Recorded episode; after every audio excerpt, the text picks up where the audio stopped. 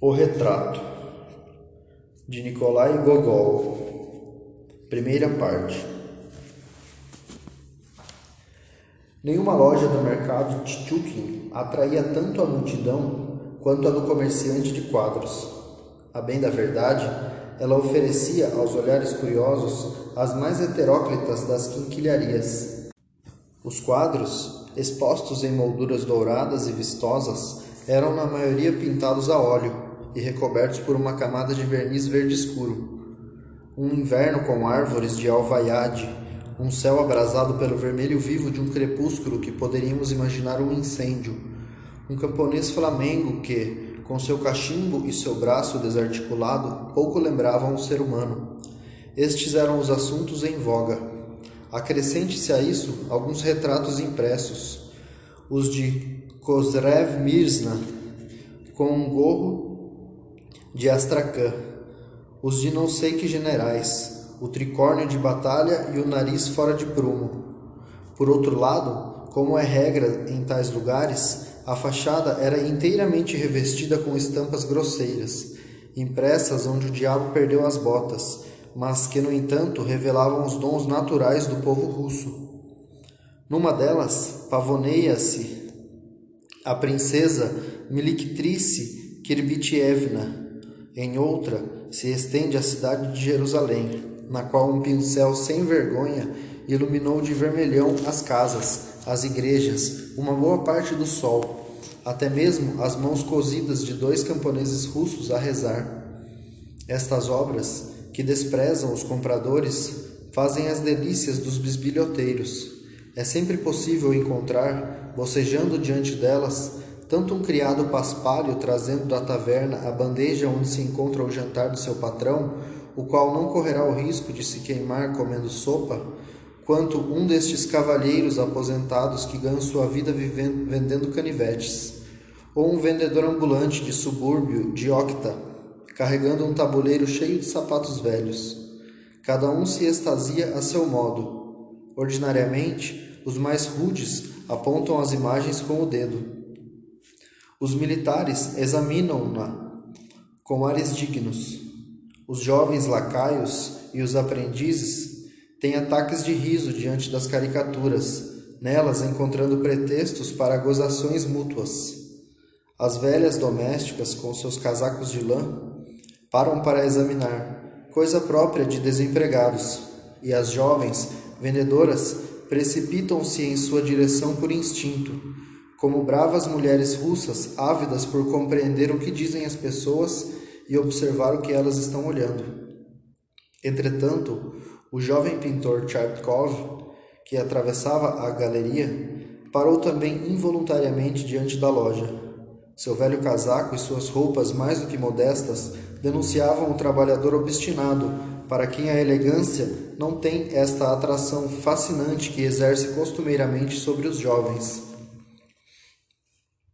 Ele parou, portanto, diante da loja e, depois de debochar intimamente destas grotescas garatujas, perguntou-se para que elas poderiam ser úteis. Que o povo russo se deleite ao ficar de olho em Yeroslan Larazevich, o bêbado e o glutão, Tomás e Jeremias e outros do mesmo porte, isso ainda vai, disse para si mesmo.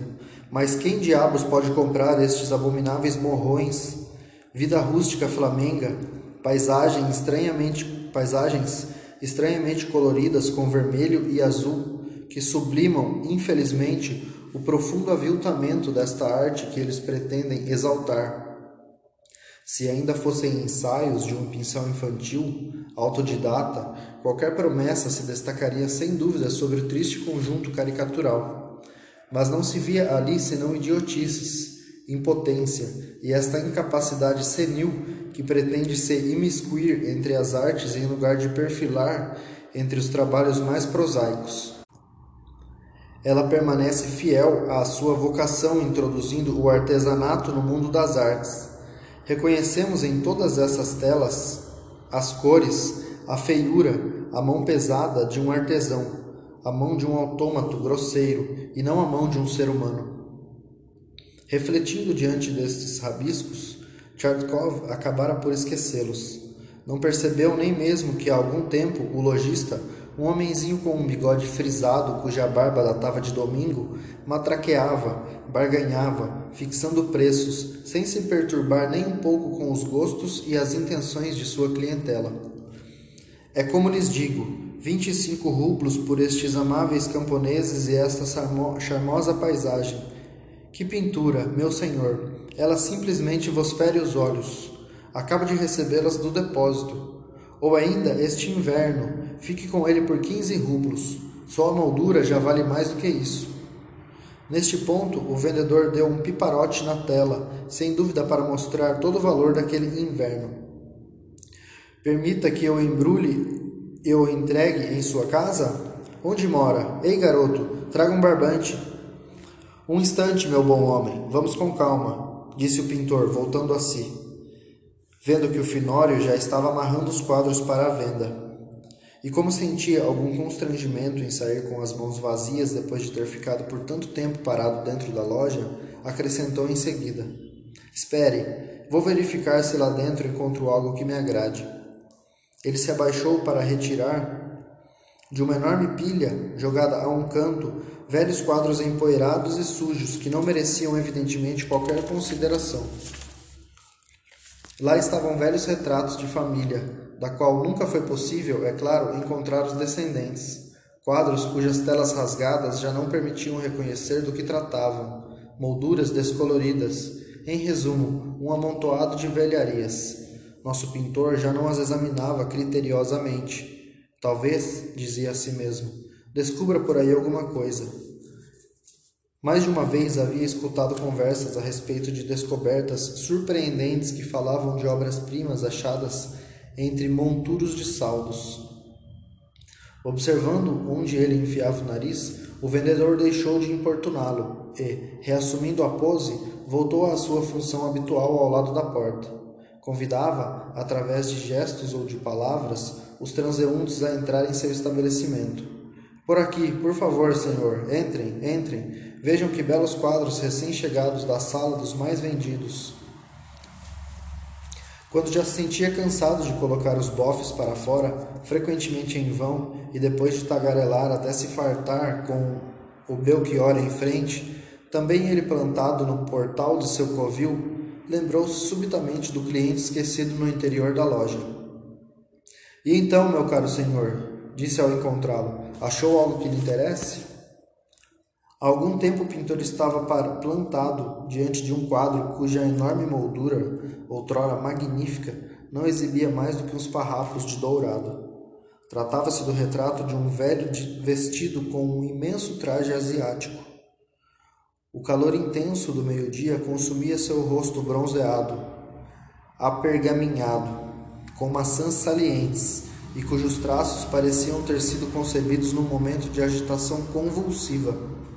Por mais empoeirada, por mais deteriorada que estivesse aquela tela, Chartkov, após limpá-la superficialmente, nela reconheceu a mão de um mestre.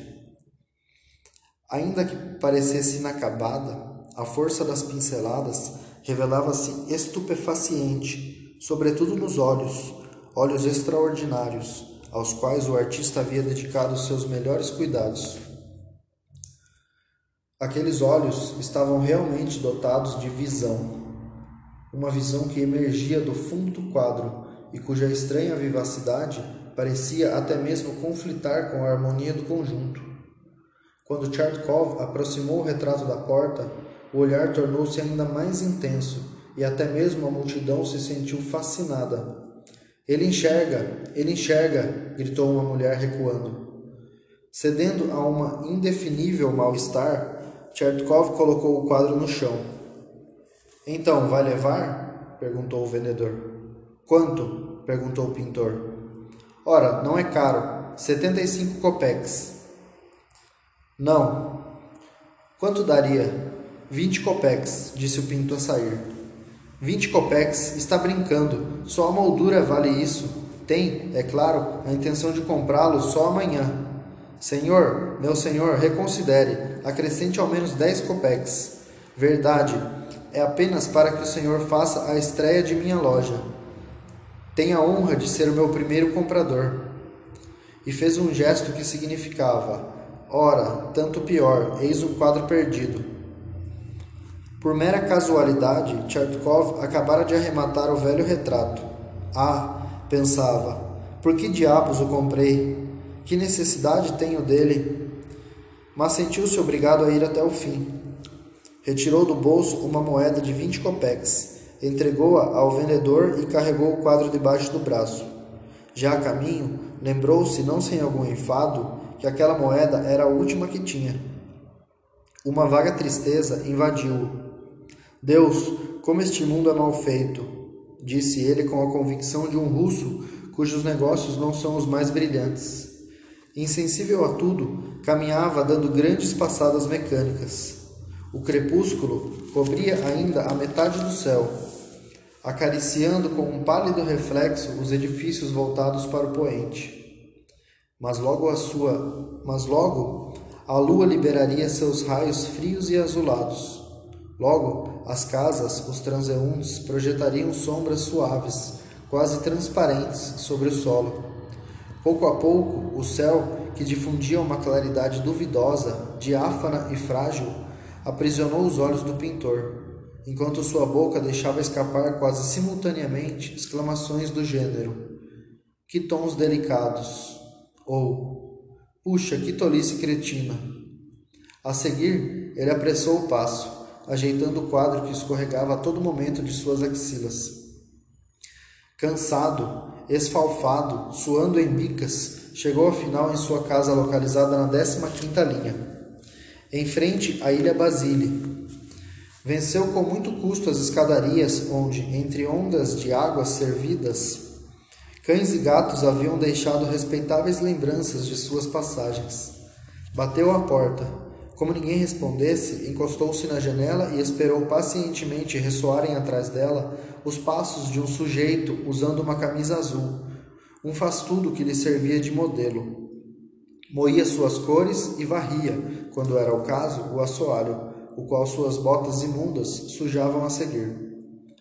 Quando seu patrão estava ausente, este personagem, que se chamava Nikita, passava a maior parte do tempo na rua.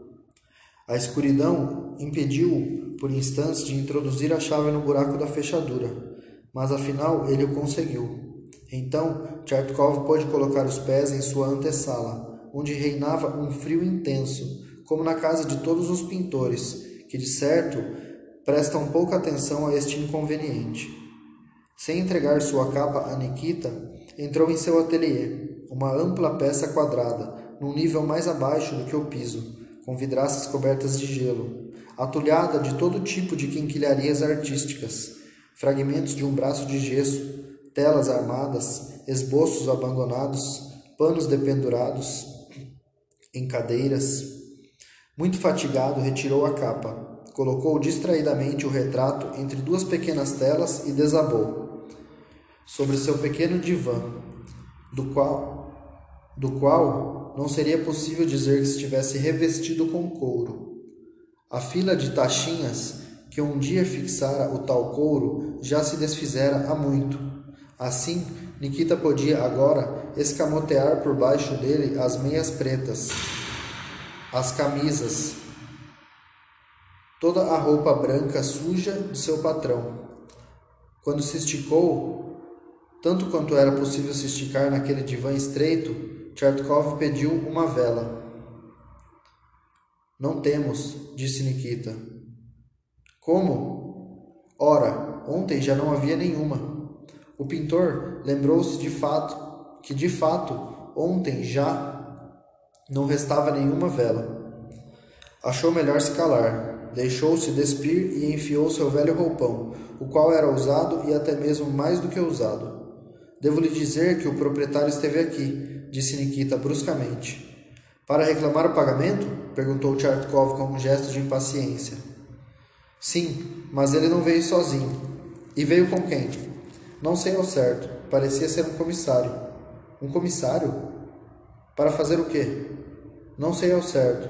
Parece que tem a ver com o vencimento do aluguel. E o que deseja comigo? Não sei ao certo. Se ele não, se ele não pode pagar, disse ele, então é necessário que levante o acampamento. Os dois retornarão amanhã. Ora, que retornem, disse Tchartkov com uma indiferença sombria, e abandonou-se sem remissão às suas mais negras elucubrações. Tchartkov era um jovem artisticamente muito bem dotado e que prometia muito. Seu pincel conhecia acessos bruscos de vigor, de naturalidade, de observações refletidas. Escute, meu rapaz, dizia-lhe com frequência seu mestre. Tu tens talento. Seria um pecado sufocá-lo. Infelizmente, te falta paciência. Assim que algo te atrai, tu te lanças sobre ele sem cuidar do resto. Atenção, não vá se transformar num pintor da moda. Tuas cores já são um tanto vivas. Teu desenho não é muito seguro. Teu traço um tanto delicado. Costumas procurar os efeitos fáceis, as bruscas iluminações à maneira moderna. Cuida-te para não cair no gênero inglês. O mundo te seduz e eu tenho medo disso. Muitas vezes te vejo com um lenço de seda no pescoço, um chapéu muito brilhante. É tentador, sem dúvidas, pintar imagens da moda e pequenos retratos bem remunerados, mas, creia-me, isso mata o talento em vez de desenvolvê-lo. Paciência, Amadurece longamente cada uma de tuas obras, deixa que os outros arrebanhem o dinheiro. O que é teu não te abandonará de modo algum. O mestre tinha razão apenas em parte. É certo que o nosso pintor experimentava, às vezes, desejo de levar uma boa vida, de vestir-se com elegância, em uma palavra, de ser jovem. Mas ele conseguia quase sempre se controlar. Frequentemente, estando com o pincel nas mãos, ele esquecia tudo e só o largava como se saísse de um sonho delicioso, bruscamente interrompido. Seu gosto se apurava mais e mais. Se não compreendia ainda toda a profundidade de Rafael, se se deixava seduzir pelo toque largo e ágil de Guide, parava diante dos retratos de Ticiano, admirava profundamente os flamengos. As obras-primas antigas ainda não haviam lhe revelado todos os seus segredos. Começava, no entanto, a erguer os céus por detrás dos quais eles se desvelavam aos profanos. Ainda que, em seu íntimo, ele não mais partilhasse plenamente da opinião de seu professor, para quem os velhos mestres planavam a alturas inacessíveis, até lhe parecia que, em certos aspectos, o século XIX os havia sensivelmente ultrapassado que a imitação da natureza tornara-se mais precisa, mais viva, mais vigorosa. Em resumo, pensava nesses assuntos como um jovem cujos esforços já haviam sido coroados por algum sucesso e que experimentava um legítimo orgulho dos seus feitos. Às vezes, irritava-se ao ver um pintor de paisagens, francês ou alemão, e que talvez nem fosse artista por vocação, impor-se por processos rotineiros a vivacidade do pincel, a explosão de cores, amealhando uma verdadeira fortuna de hora para outra. Tais pensamentos não o assaltavam nos dias nos quais, mergulhado em seu trabalho, esquecia de beber, de comer e de todo o universo. Só tomavam conta dele nas horas das torturas terríveis.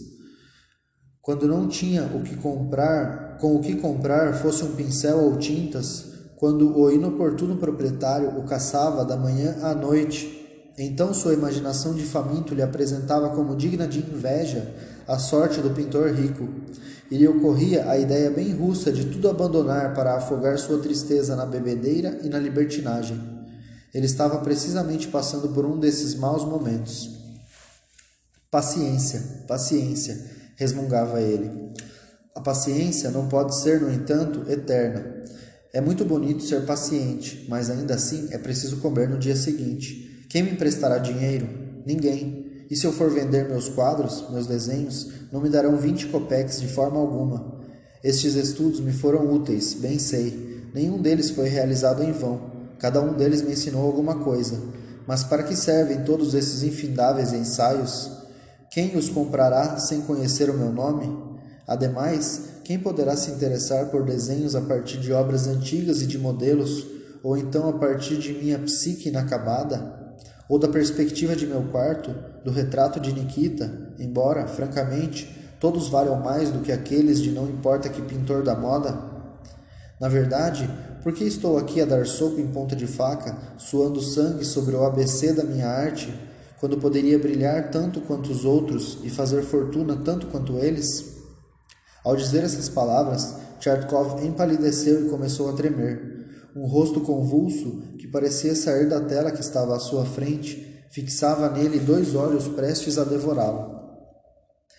Enquanto um esgar arrogante exigia silêncio.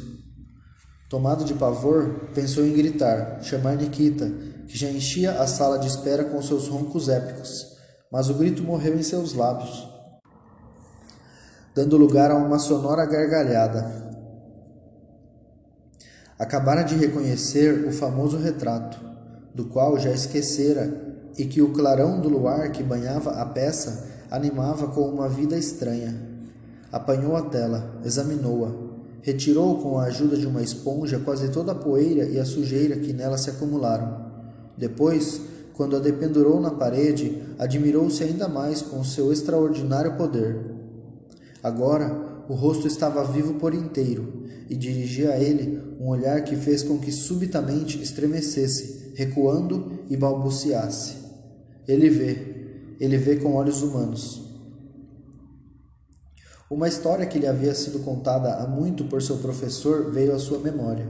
O ilustre Leonardo da Vinci havia trabalhado exaustivamente, dizem, durante anos num retrato que, no entanto, continuava a considerar inacabado. Porém, a se crer em Vasari, todo mundo a tinha como a obra mais bem sucedida, a mais perfeita. Seus contemporâneos admiravam sobretudo os olhos, nos quais o grande artista havia conseguido imprimir mesmo as mais imperceptíveis veiazinhas. No caso presente, não se tratava, no entanto, de um gesto de destreza, mas de um fenômeno estranho que chegava a perturbar a harmonia do quadro. O pintor parecia ter incrustado em sua tela olhos arrancados de um ser humano. Em lugar da nobre alegria que eleva a alma diante da visão de uma bela obra de arte, por mais repugnante que seja o tema, experimentamos diante desta um impacto incômodo. O que dizer? perguntou-se Tchartkov involuntariamente. Tenho diante de mim a natureza, a natureza viva, sua imitação pura e simples seria, portanto, um crime que soaria como um grito discordante? Quem sabe, caso nos mostremos indiferentes, insensíveis com relação a seu tema, abandonando-o necessariamente à sua simples e odiosa realidade, sem que o ilumine a claridade deste pensamento impossível de aprender, mas que não se encontra menos latente no fundo de tudo, ele surge da forma que se apresenta a qualquer um que, ávido por compreender a beleza do ser humano, se arma de um bisturi para dissecá-lo e descobre apenas um espetáculo hediondo?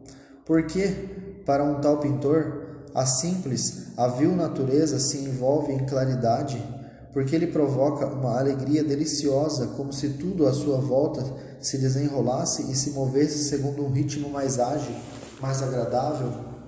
Porque para um pintor que lhe foi entanto, que lhe foi no entanto igualmente fiel, esta mesma, mesma natureza parece abjeta e sórdida?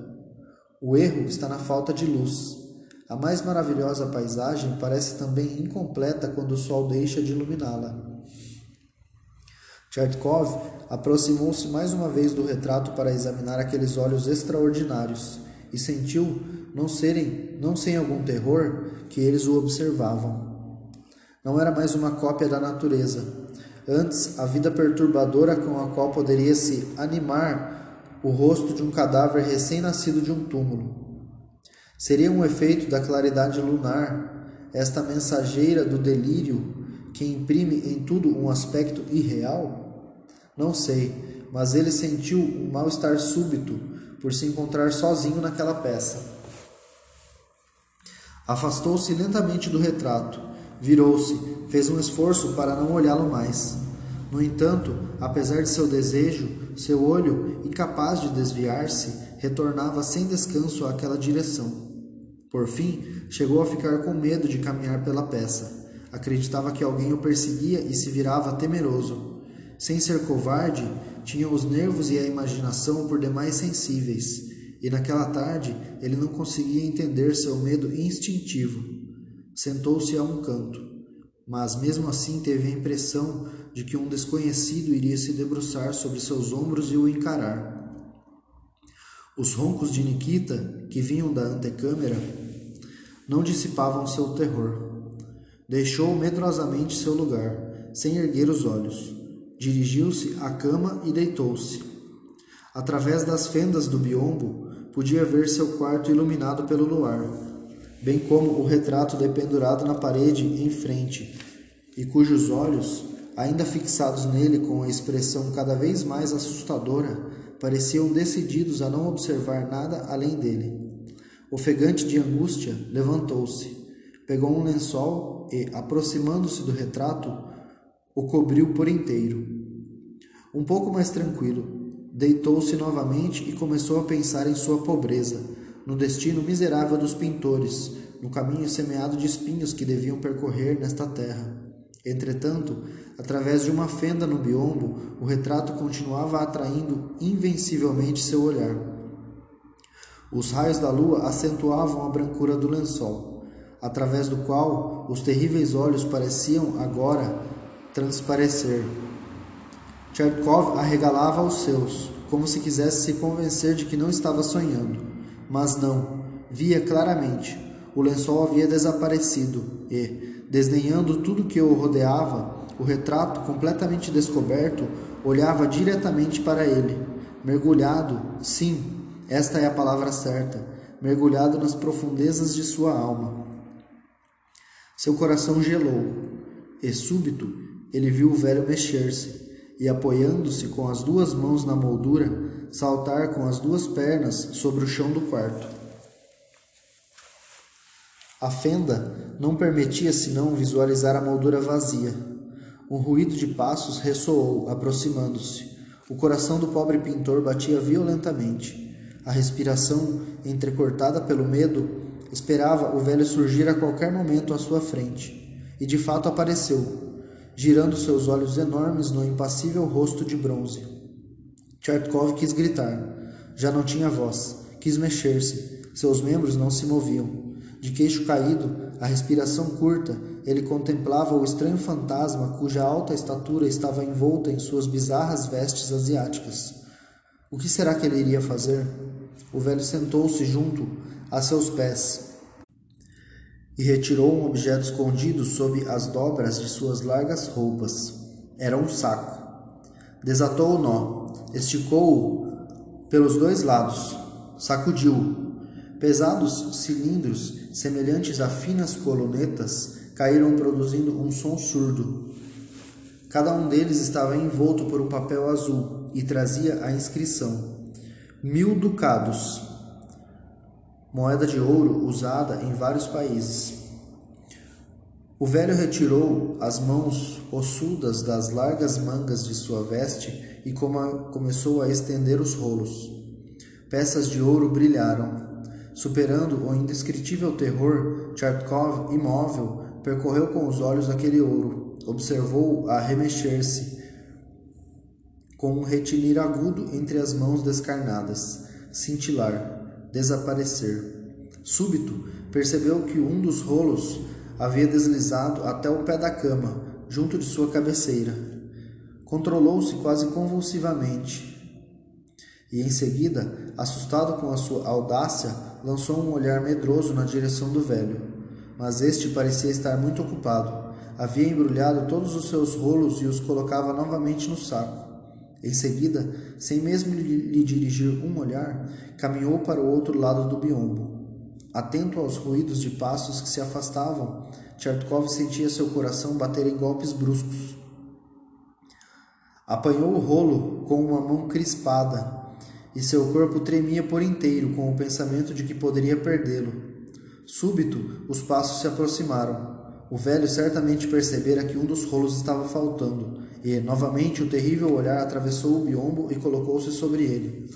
O pintor fechou o rolo com suas mãos, em suas mãos com todas as forças do desespero. Fez um esforço supremo para mexer-se. Soltou um grito e acordou. Um suor gélido inundava seu corpo. Seu coração batia como se fosse explodir. Do seu peito oprimido parecia estar prestes a sair um último suspiro. Então era um sonho?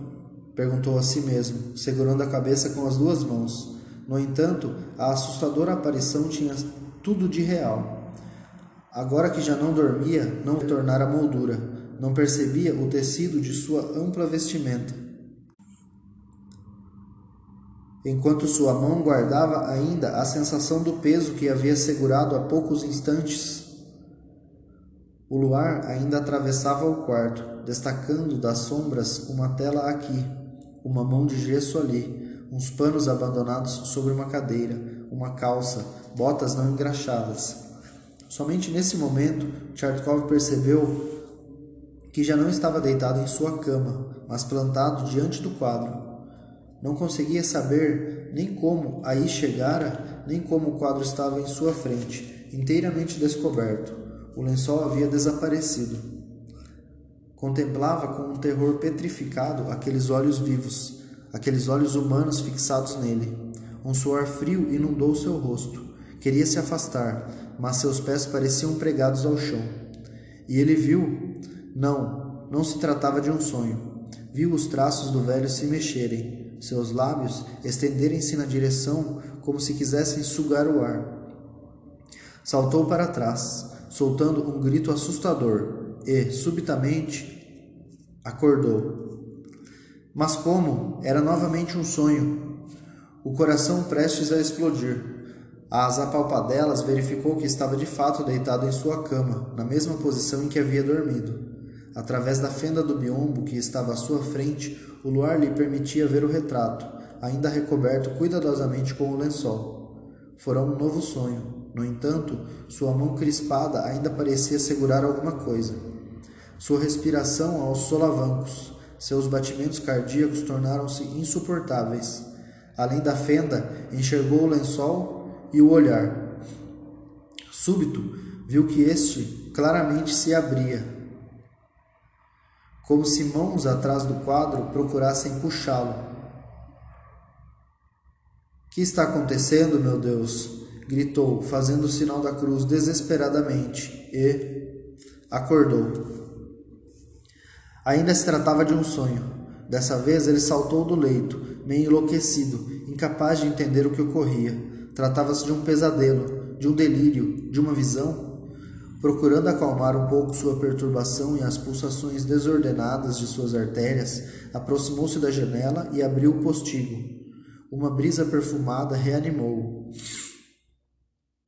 O luar banhava os telhados e as paredes brancas das casas, enquanto pequenas nuvens corriam, cada vez mais numerosas, pelo céu. Tudo estava calmo. De tempos em tempos, subia de uma ruela invisível o sacolejar distante de um fiacre, cujo cocheiro dormitaria sem dúvida ao balanço de seu pangaré preguiçoso, à procura de algum cliente retardatário. Tchertkov ficou muito tempo a olhar, a cabeça para fora da janela. Os sinais anunciadores da aurora já emergiam no firmamento quando sentiu o sono vencê-lo. Fechou o postigo, retornou à sua cama, deitou-se e dormiu, profundamente desta vez. Acordou muito tarde, a cabeça pesada, vítima daquele mal-estar que experimentamos num quarto esfumaçado, enfumaçado. Um dia pálido, uma desagradável umidade insinuando-se no ateliê por meio das frestas das janelas, cobrindo as telas e os quadros. Sombrio e enfastiado com, como um pinto molhado, Tchertkov sentou-se em seu sofá esfarrapado. Já não sabia o que fazer quando, súbito, o sonho voltou inteiro à sua mente e sua imaginação. E sua imaginação fez com que o revivesse com uma intensidade tão poderosa que terminou se perguntando se por acaso não teria realmente visto o fantasma. Retirando em seguida o lençol, examinou o retrato à luz do dia. Se os olhos ainda surpreendiam por sua vida extraordinária, não descobriu neles nada de particularmente assustador. Apesar disso, um sentimento incômodo, inexplicável, permanecia no fundo de sua alma. Não conseguia convencer-se de que realmente sonhara. Em todo caso, uma estranha parte de realidade deveria ter se insinuado neste sonho O próprio olhar e a expressão do velho pareciam confirmar sua visita noturna. A mão do pintor experimentava ainda o peso de um objeto que lhe fora arrancado havia poucos instantes, e se houvesse segurado o rolo mais fortemente, sem dúvida o teria conservado em suas mãos, mesmo depois de despertar. Meu Deus, será que não tive em minhas mãos ao menos uma parte deste ouro? Disse, soltando um profundo suspiro. Reviu saírem do saco os rolos com a inscrição sedutora: mil ducados. Eles se abriam, espalhando seu ouro, depois se fechavam, desapareciam, enquanto se sentia estúpido, os olhos fixos no vazio, incapaz de sair desse espetacular pesadelo como uma criança que fica com a boca cheia de água ao ver os outros saborearem um doce de leite que lhe é interditado. Uma batida à porta fez com que voltasse, súbito, à realidade. E seu proprietário entrou, acompanhado do comissário do quarteirão, personagem cuja aparição é, como ninguém o ignora, mais desagradável aos olhos de pessoas pobres do que a visão de um coletor de impostos para as pessoas ricas. O tal proprietário assemelhava-se a todos os proprietários de imóveis situados na, na rua 15 da ilha Basile, em algum canto da velha Petersburgo, ou no fundo do subúrbio de Coloma. Era um desses indivíduos, numerosos em sua boa Rússia, em nossa boa Rússia, cujo caráter seria tão difícil de definir quanto a cor de uma sobrecasaca usada. Nos tempos distantes de sua juventude, Havia sido capitão no exército, e mais não sei o que como civil. Grande vociferador, grande fustigador, virador e janota. No fim das contas, um mentecapto. Depois que envelhecera, todas essas particularidades distintivas haviam se fundido num conjunto indecifrável. Viúvo e aposentado, já não se fazia de valentão ou de gabola, nem de truculento. Gostava tão somente de tomar chá enquanto vendia toda espécie de bobagens. Andava de lá para cá, em seu quarto, cumpria suas pequenas tarefas e, nos dias 30 de cada mês, ia exigir o dinheiro de seus locatários. Saía à rua, a chave nas mãos para examinar a propriedade, expulsava o porteiro do seu covil quando o pobre diabo aí se escondia na soneca. Em resumo, era um homem aposentado que, após ter cometido todas as loucuras durante a mocidade, não, guarda, não guardava a não ser hábitos mesquinhos. Verifique o senhor mesmo, Baruch Kosmich, disse o proprietário, abrindo os braços. Ele não paga o aluguel, não paga. E o que o senhor quer que eu faça? Não disponho de dinheiro no momento. Tenha um mínimo de paciência. O proprietário soltou altos brados. Paciência. Impossível, meu amigo. Sabe quem são meus locatários, senhor? O tenente-coronel Potogonkin, o senhor. E isso há sete anos, se me permite. A senhora Ana Petrovna Bulkmisterov. Uma pessoa que tem três criadas, senhor, a quem alugo igualmente meu depósito e uma estrebaria com duas cocheiras. Em minha casa, veja bem, pagamos nossos compromissos, é o que lhe digo com toda franqueza. Queira, portanto, resolver-se de imediato e, ademais, sair de minha casa sem demora. Sim, evidentemente, já que o senhor a alugou, deve pagar a quantia combinada, disse o comissário com um leve maneio de cabeça, um dedo enfiado por detrás de um botão do seu uniforme. Como deseja que eu pague? Não tenho um tostão sequer. Neste caso, quem sabe possa recompensar Ivan Ivanovich com trabalhos de sua profissão. Ele talvez aceite ser pago em quadros. Em quadros? Muito obrigado, meu caro.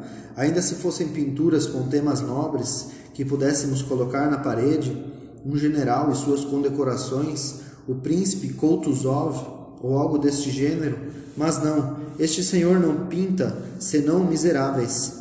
Veja, eis aqui o retrato do galhardo sujeito que mói suas tintas. Quem teria a ideia de tomar como modelo um patife deste porte? Esse sujeito me dá vontade de lhe lascar umas pancadas. Foi capaz de retirar todos os pregos das dobradiças de minhas portas. O bandido. Olhe estes temas. Observe, este é o seu quarto. Se ao menos o mantivesse limpo e bem arrumado, mas não, ele o pinta com todas as sujeiras que arrasta aqui para dentro. Observe por um momento como ele foi capaz de emporcalhar esta peça. Olhe, olhe o Senhor mesmo. Eu, em cuja casa pessoas de bem vivem há mais de sete anos, um tenente-coronel, a senhora Bulkmisterov. Não, decididamente, não existe um locatário pior do que um artista. Isso vive como um porco. Deus nos livre de algum dia viver tal tipo de vida. O pobre pintor foi obrigado a ouvir pacientemente todas estas baboseiras. Enquanto isso, o comissário bisbilhotava os estudos e quadros. Era possível perceber que sua alma, muito mais viva do que aquela do proprietário, era capaz de ser sensível à beleza artística. Ahá! fez ele, apontando com o dedo uma tela sobre a qual estava pintada uma mulher nua. Eis aí um tema mais divertido. E aquele pobre homem lá, por que tem uma mancha negra no nariz? Por acaso se sujou com tabaco? É a senhora, respondeu secamente Tchartkov sem voltar os olhos para ele. É a sombra. Você deveria colocá-la em outro lugar. Sobre o nariz é por demais visível, disse o comissário. Este aqui, quem é? Continuou, aproximando-se do famoso retrato. Dá medo de olhar para ele. Ele tinha, na verdade, um ar tão terrível. Ah, mas ele nos olha, simplesmente nos olha. Que bicho papão. Que lhe serviu de modelo? Quem lhe serviu de modelo? Oh, foi um, quis dizer Chertkov, mas um estalo lhe cortou a palavra. Com suas pesadas mãos de meganha, o comissário havia sem dúvidas apertado com demasiada força a moldura. A guarnição cedeu. Um lado caiu por terra e, ao mesmo tempo, um rolo envolto em papel azul, tilintando fortemente. A inscrição Mil Ducados saltou aos olhos de Tchartkov. Ele se precipitou como um insano sobre o rolo, agarrou-o, apertou-o convulsivamente em suas mãos, que cederam ao peso do objeto. Não foram moedas que tilintaram? perguntou o comissário. Ele havia ouvido bem que algo caíra sem que a prontidão de Chertkov lhe permitisse saber exatamente do que se tratava. No que isso lhe interessa?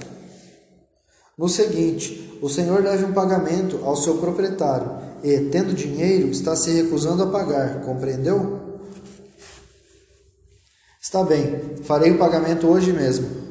E então por que, se pode me dizer, se recusou a fazê-lo anteriormente? Por que causou um aborrecimento a este homem tão digno e à polícia, além de tudo? Porque eu não queria tocar neste dinheiro, mas eu repito que acertarei minha dívida esta noite mesmo e deixarei, a partir de amanhã, a sua casa, pois não quero mais depender de tal proprietário.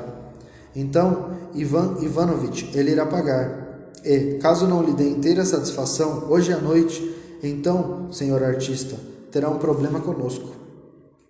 Dito isso, ele se cobriu com seu chapéu de três bicos e ganhou a antecâmara, seguido pelo proprietário, que ia de cabeça baixa e tinha um ar sonhador.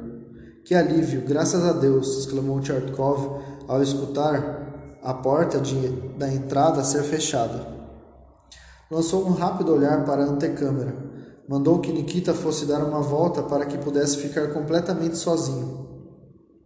Retornou ao ateliê, o coração palpitando abriu seu tesouro. O rolo, semelhante em tudo àquele que vira em sonho, continha exatamente mil ducados, novinhos em folha e escaldantes como fogo. Não será acaso um sonho? perguntou-se ele, ainda contemplando, meio louco, este monte de ouro que apalpava perdidamente, sem recuperar o senso. Histórias de tesouros escondidos, de caixinhas em gavetas secretas, largadas por ancestrais a descendentes cuja ruína pressentiam assaltavam furiosamente sua imaginação. Acreditou estar diante de um caso deste tipo. Sem dúvidas, algum avô teria imaginado deixar a seu neto este presente, afiado na moldura de um retrato de família. Arrastado por um delírio romanesco, chegou a se perguntar se não haveria aí uma ligação secreta com seu próprio destino. A existência do retrato não estaria ligada à sua, bem como à sua aquisição predestinada? Examinou muito atentamente a moldura. Uma ranhura havia sido feita em um dos lados, posteriormente recoberta com uma tabuinha. Mas com tanta habilidade e de modo tão pouco perceptível que, não fosse as pesadas patas do comissário, os ducados seguiriam repousando ali até a consumação dos séculos. Deixando de prestar atenção à moldura, voltou-se para a tela e admirou mais uma vez sua soberba execução e, particularmente, o extraordinário acabamento dos olhos. Ele os olhava agora sem medo, mas ainda com um certo mal-estar. Vamos lá, disse a si mesmo. De quem quer que sejas avô, te colocarei um vidro e, um, e em troca desta, te darei uma bela moldura dourada. Dizendo isso, deixou cair a mão sobre o monte de ouro esparramado em sua frente seu coração acelerou os batimentos. Faça o que? perguntou-se, percorrendo-o com os olhos. Isso assegura minha vida por três anos, ou pouco menos. Tenho com o que comprar tintas, pagar meu jantar, meu chá, minha manutenção, meu alojamento. Posso trancar-me em meu ateliê e ali trabalhar tranquilamente, sendo que ninguém virá me importunar. Vou adquirir um excelente manequim, encomendar o torso de gesso e nele modelar as pernas. Isso me dará uma Vênus.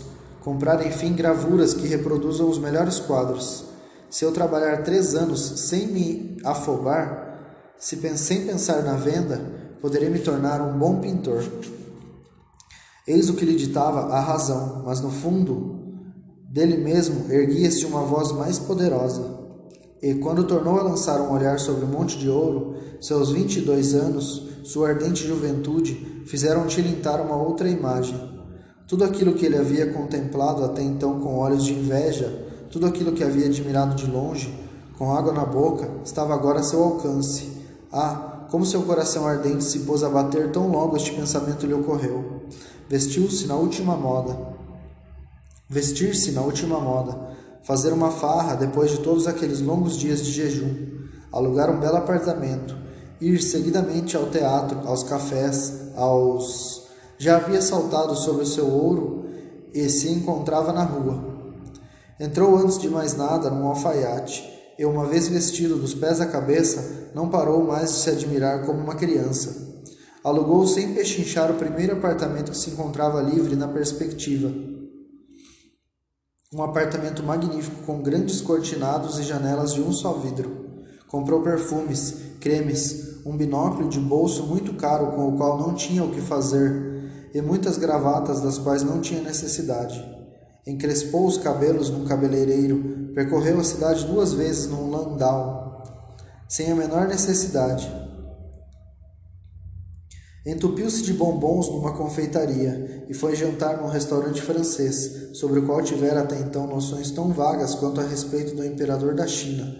Jantando, fizera grande pose, olhara de cima para baixo seus vizinhos e ajeitara sem parar seus cachos, olhando-se no espelho que estava à sua frente. Encomendou uma garrafa de champanhe, necessidade que não conhecia, exceto pela reputação, e que lhe subiu ligeiramente a cabeça. Retornou à rua de muito bom humor e se deu ares de conquistador. Deambulou pelas calçadas de forma descontraída e alegre, apontando seu binóculo sobre os passantes. Viu sobre a ponte seu antigo mestre e passou altivo diante dele, como se nunca o tivesse visto. O bom homem permaneceu por um bom tempo bestificado, o rosto transformado num ponto de interrogação. Naquela mesma noite, Chartkov fez transportar em seu cavalete suas telas, seus quadros, todas as coisas para o soberbo apartamento. Após haver disposto bem à amostra tudo que tinha de melhor, amontoou o resto num canto e se pôs a percorrer as dependências, lançando frequentes olhares aos espelhos. Sentiu brotar em si o desejo invencível de violentar a glória e de mostrar ao universo aquilo de que era capaz. Acreditava já ouvir os gritos. Chartkov, Chartkov. Já viu o quadro de Chartkov que pincelada firme e rápida, que talento vigoroso, um êxtase febril levava-o, Deus sabe aonde. Na manhã seguinte, pegou uma dezena de ducados e foi solicitar a colaboração generosa de um diretor de jornal em voga. O diretor recebeu-o cordialmente, tratou-o como querido mestre, apertou suas mãos, quis saber em detalhes seu nome, prenome e domicílio. E no dia seguinte, o jornal publicava, ao lado de um anúncio que enaltecia as qualidades de uma nova vela, um artigo intitulado O Extraordinário Talento de Chartkov. Apressamo-nos em cumprimentar os habitantes esclarecidos de nossa capital. Acabam de fazer uma aquisição que os, nos acabam de fazer uma aquisição que nos permitimos de magnífica sob todos os pontos de vista. Cada um de nós sabe que contamos entre nós com um grande número de rostos charmosos e belas fisionomias, mas ainda não dispunhamos de meios de fazê-lo passar à posteridade através da invenção miraculosa de um pincel. A partir de agora, esta lacuna está preenchida. Surgiu um pintor que reúne todas as qualidades necessárias Doravante, nossas beldades estarão seguras de se tornarem, em toda a sua graça, deliciosa, etérea, encantadora, semelhantes às borboletas que adejam entre as flores da primavera. O respeitável pai de família ver-se-á rodeado de todos os seus. O negociante, tanto quanto o militar, o homem de Estado, como o mais simples cidadão, cada um continuará sua carreira com um zelo redobrado. Apressem-se, apressem-se, dirijam-se à sua casa.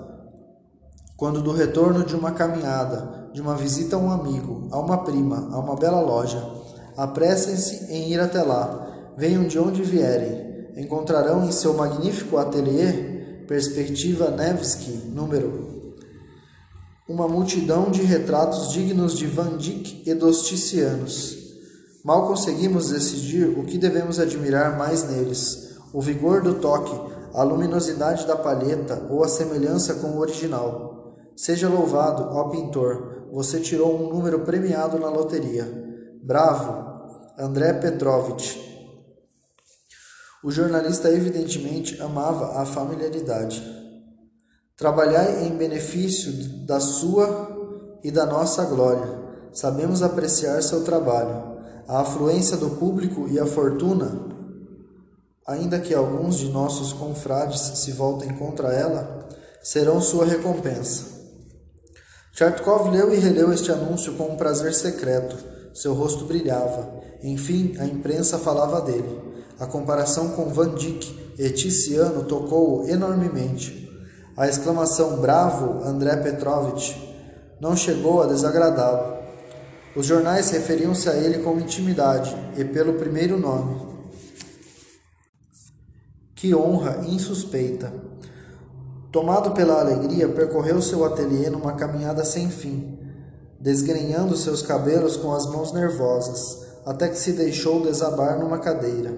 Depois saltou e se instalou sobre o sofá, ensaiando o modo como iria receber seus visitantes. A seguir, aproximou-se da tela, esboçando gestos suscetíveis de dar destaque tanto ao charme de sua mão quanto à criatividade de seu pincel. No dia seguinte, bateram em sua porta. Correu para abri-la. Uma senhora entrou, seguida por uma jovem de 18 anos, sua filha. Um criado vestido com um libré com forro de pele as acompanhava. É o senhor Chartkov? perguntou a mulher. O pintor inclinou-se. Fala-se muito do senhor. Disse que seus retratos são o auge da perfeição. Sem esperar resposta, a senhora, empunhando sua luneta de mão, avançou num passo ligeiro e começou a examinar as paredes, que, no entanto, encontrou vazias. Onde estão, afinal, os seus retratos? perguntou ela. Foram levados, disse o pintor, ligeiramente confuso. Fiz minha mudança há pouco, nem tudo está aqui. Esteve na Itália? perguntou a senhora, apontando com a luneta em direção. Em sua direção, à falta de outro objeto. Não, ainda não. Tenho a firme intenção, mas adiei minha viagem. Mas eis aqui as cadeiras. A senhora deve estar cansada. Obrigada. Fiquei muito tempo sentada em meu carro. Ah, Ah, afinal, vejo uma de suas obras, gritou ela, dirigindo desta vez a sua luneta na direção da divisória contra a qual Tchertkov havia encostado seus estudos, seus retratos, seus ensaios de perspectiva. Ela aproximou-se deles rapidamente. É encantador, Liz. Liz, venha cá. Um interior à maneira de Teniers. Está vendo? Desordem, desordem por todo lado. Uma mesa e um busto sobre ela. Uma mão, uma palheta. E mesmo aí, poeira. Está vendo? Está vendo a poeira? É encantador. Veja, uma mulher que lava seu rosto. Que bela figura. Ah, um mujique. Lise, Lise, veja. Um mujiquezinho com uma blusa russa. Eu imaginei que o senhor pintasse somente retratos. Ora, tudo isso aí não passa de quinquilharias, coisas com as quais me distraio, simples estudos. Diga-me, o que pensa dos retratos contemporâneos? Também julga que nenhum deles chega perto de Ticiano? Já não encontramos aquela força das cores, aquela. Que pena que eu não possa expressar pensamentos em russo. A senhora, apaixonada por pintura, havia percorrido com sua luneta todas as galerias da Itália. Entretanto, o senhor Noll, ah, este sujeito como pinta. Creio que seus rostos chegam a ser mais expressivos do que os de Ticiano. O senhor não conhece o senhor Noll? Quem é Noll? O senhor Noll? Ah, que talento! Ele pintou o retrato de Lise quando ela tinha 12 anos. É absolutamente indispensável que o conheça. Lise, mostre a ele seu álbum. Como já percebeu, estamos aqui para que o Senhor comece o seu retrato o mais rápido possível. Claro, imediatamente.